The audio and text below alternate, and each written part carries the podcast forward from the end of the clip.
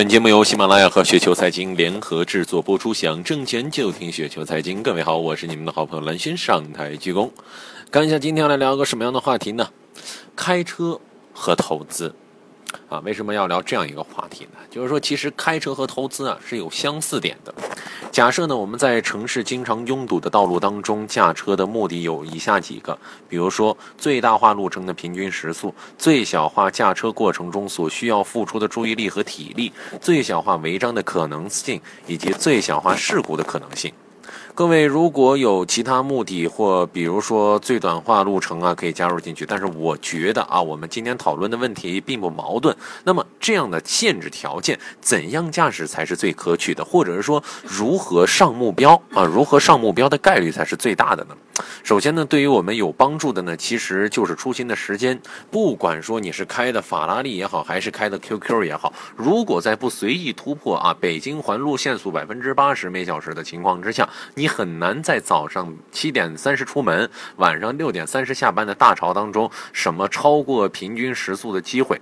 那么下班时间在北京南向北行驶十几公里，此方向下班时间普遍属于较好走的啊。呃，相比于这个对面北向南的车流量，我感觉自己的幸福啊，特别的幸运啊。可是由于这个下班高峰，在三环路上的行驶速度呢，均速为每每小时三十一公里。试想一下，如果说你可以上午十点钟出门，下午四点之前离开工作地点，这样的路况，就算是夏利啊，也能是每小时。六十公里以上的速度回家，很不幸，之所以有高峰有低谷，属于的就是什么呢？结构性的因素，结构性的因素，正是绝大多数的人需要的这种高峰出行，导致了具有什么呢？结构性的这种优势的人，可以在低谷快速到达。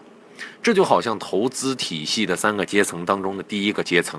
假设你只有选择股票市场中六十 P 以上、三 PB 以上的这个开始，那么你最好非常非常非常出色的有这种选股的技巧。要我说，最好是比巴菲特还要厉害啊！当然是你也可以说是什么呢？呃，自当股神炒短线啊，不不在我这个讨论的范围之内啊。我们今天不讨论这个。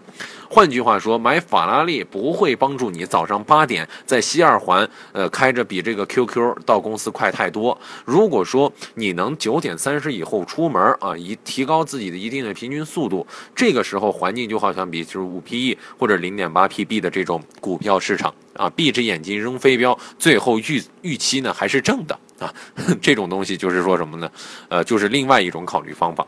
但是呢，这两种都是比较极端的啊。我们不能改变自己的结构性情的一个结构性的一个情况，也即使我们能随着人潮时，最优秀的驾驶方式具体是什么呢？各位不知道，无是亲身体验，在拥堵的环路上，有的车换道频繁，恨不得一分钟之内从最里道啊并至最外道，然后又开回来，就为了提升那么一点点的优势。还有很多司机呢，呃，就是这么。坐在旁边看着别人变快了，然后立刻就切过去。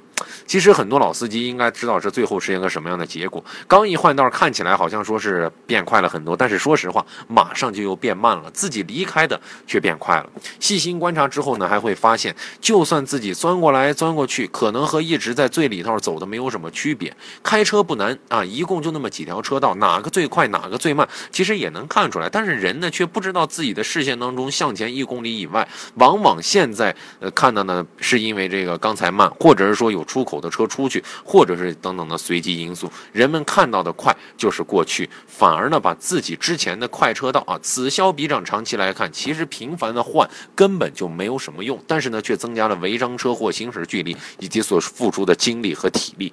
这其实就和我们的股票投资是一样的。我们一直都说，我们在炒股的时候呢，尽量说什么呢？一个是要炒中长线，二一个不要短线投机。同时呢，应该注意一些什么样的一些方式方法？比如说呢，我们不要频繁的更换个股。相信大家呢，在我们之前的节目当中呢，也有所了解。只有这样呢，我们才能够慢慢不断的向前稳进的看到这样一只个股它最终的一个发展。既然有选择啊，既然有选择，就一定要坚持下去。投资和驾车其实一样，路漫漫，方式很多，成功概。力各有不同，但是最重要的是什么呢？保守、安全。